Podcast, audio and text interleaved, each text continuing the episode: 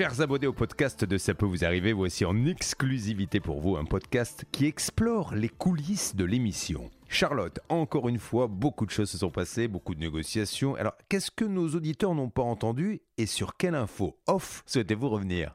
Aujourd'hui, Julien, nous sommes euh, avec Blanche de Grandvilliers et David Buron. Alors déjà, merci Blanche parce que ça nous dépanne bien. ah, c'est vrai, ça fait longtemps. J'avais oublié. Mais je suis ravie. Alors David, Blanche, euh, avant qu'on commence le podcast, elle nous a dit euh, et il faut peut-être qu'on prépare quelque chose. Enfin, clairement, on sait tous les deux que le podcast, il euh, n'y a rien à préparer. C'est complètement à l'arrache. C'est à la cool blanche ici. Euh, déjà, on se tutoie. C'est de l'impro. Et euh, on est là pour parler un peu des coulisses de l'émission. À vrai dire, en général, on parle plus des soirées endiablées de David Buron que des cas qui sont passés dans l'émission juste avant. Surtout le vendredi. On va parler de votre anniversaire alors. voilà, par exemple, on peut parler de mon anniversaire. Alors déjà, Blanche, tu me tutoies car c'est le tutoiement imposé ici. Et puis, euh, oui, on peut revenir sur mon anniversaire. Je crois qu'on en a déjà assez parlé à l'antenne. Hein. Oui, mais vu les petits yeux que tu arbores euh, ce matin, Charlotte, je me demande si tu l'as pas fêté une deuxième fois ton anniversaire quand même. C'est l'effet qui se coule, tu sais. Tu fais une soirée et après, le lendemain, bizarrement, tu es hyper en forme. Et mm. puis après, tu dors les nuits suivantes et c'est là que tu es complètement explosé. Ça te le fait pas, toi? Euh, Oui, c'est vrai. C'est vrai que c'est pas bête ce que tu dis. Qu'on a du mal à s'en remettre. Alors, Blanche, Julien te taquine quand même très souvent à l'antenne et, et, et trouve que tu parles comme ça, un peu genre l'enquête, etc. Euh, qu'est-ce que ça te fait? Et, ça me fait rire. c'est clair. Euh, est-ce que tu te rends compte, est-ce que tu as l'impression de parler avec une voix particulièrement comme ça ouais, Ça peut arriver. On va dire que de temps en temps, je m'en bats, je prends des petits accents que je ne devrais pas. Oui, bah, c'est vrai que ça, ça, ça, me fait rire, mais je suis toujours étonnée euh, d'entendre les accents que je prends. Et je dis non, c'est pas possible, c'est pas moi qui ai dit l'enquête comme ça. Je crois que je serais même d'ailleurs incapable de le refaire. Ah oui, c'est vrai. Oh, bah, il faut dire que Julien est quand même hyper fort pour euh, tomber pile poil sur la petite faille ou la petite particularité de chacun et de la mettre en lumière à l'antenne là-dessus. C'est vraiment le meilleur. C'est vrai qu'il est incroyable. Alors, pour reparler rapidement des cas, euh, ce matin, on a parlé notamment de ce monsieur euh, qui travaille pour une association dans l'environnement, enfin en tout cas qui travaillait puisque maintenant il a dû quitter son emploi et qui n'était pas payé de plusieurs mois de salaire. toi, Blanche, quel est ton sentiment sur ça? Est-ce que tu penses que ce monsieur, euh, il est vraiment dans, une galère qui fait que réellement il n'a plus d'argent? Ou est-ce que tu penses qu'il y a un petit peu de mauvaise foi de sa part de, ne pas régler? Ah non, alors, euh, je pensais que tu parlais de Tony. Tony, par contre, il n'a pas eu ses salaires. Il est, lui, vraiment dans la panade. Euh, donc, en fait, tu parlais du dirigeant, pour savoir si le dirigeant était vraiment, lui, dans des difficultés financières. D'après Tony, c'est vrai que ce dirigeant de l'association a mis de l'argent personnel dans cette association. Donc euh, ça, c'est pas contestable. Il n'était pas obligé. Maintenant, après, ainsi que l'a indiqué Julien, le problème, c'est qu'il a embauché des gens sans avoir les fonds. Alors il attendait, il attendait, il avait eu des promesses, et aujourd'hui, il a mis des gens vraiment dans des situations difficiles. Il n'est pas de mauvaise foi, c'est pas, il l'a pas voulu.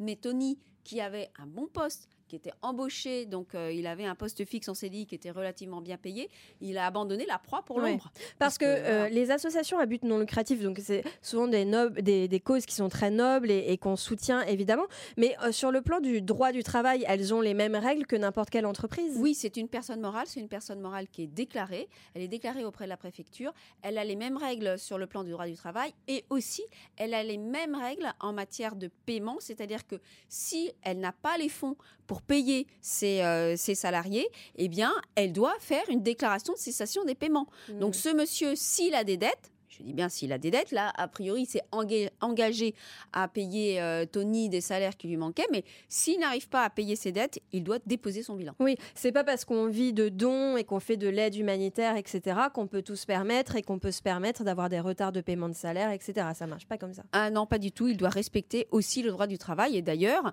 euh, Tony était embauché avec un vrai contrat de travail. Mmh. Alors, merci pour euh, ce petit débrief du cas. Mais Blanche, je voudrais aussi profiter que tu sois là parce que c'est pas souvent qu'on a l'occasion de se parler un peu plus de nos centres d'intérêt, de nos euh, projets personnels, etc. Toi, on sait que tu défends beaucoup les animaux et que tu es une passionnée d'équitation. Ça te vient d'où cette passion? Alors, ça me vient de, euh, de mes parents qui avaient des chevaux. Donc, chez nous, on avait le choix. Soit on pouvait faire du cheval, soit on pouvait faire du cheval. C'est-à-dire que, voilà. Donc, euh, donc, voilà. Donc, j'ai été baignée dedans euh, toute petite. Et ben, le cheval, comme les autres animaux, ce sont vraiment des animaux merveilleux. Dès qu'on touche les animaux, on s'aperçoit qu'ils nous donnent en fait beaucoup.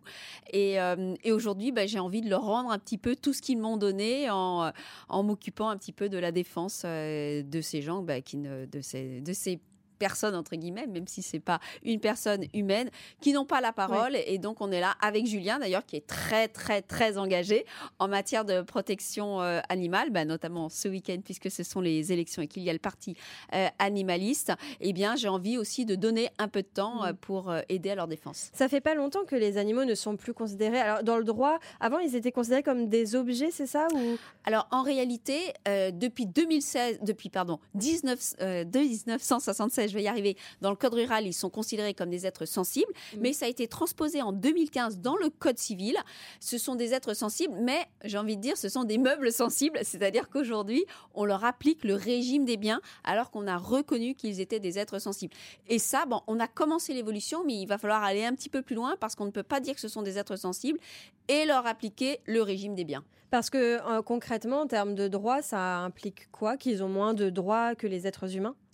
Alors, ils ont des droits euh, différents. Déjà, c'est difficile de leur mettre des devoirs, donc on ne peut pas euh, transposer le régime applicable aux personnes humaines aux animaux, mais en revanche, on ne peut pas non plus, il faut leur créer un statut, puisqu'on ne peut pas leur appliquer le régime des meubles, puisqu'ils n'en sont pas. Ouais. Merci beaucoup Blanche. Alors je sais qu'on a un petit peu dévié euh, du débrief habituel des cas, mais en même temps c'était hyper intéressant parce que tu es une vraie spécialiste du, de la défense des droits des animaux et clairement ça nous touche aussi beaucoup dans l'émission, n'est-ce pas David? Ah bah oui, oui, complètement. non, non, mais moi je fais partie de ces gens qui, jusqu'à il y a encore pas longtemps, euh, c'est pas que j'aimais pas les animaux, mais je m'y intéressais pas beaucoup. Mais c'est vrai que depuis quelques années, il y a beaucoup de, personnes comme Julien, comme Blanche et autres, ou les associations L214 par exemple, qui diffusent beaucoup de vidéos.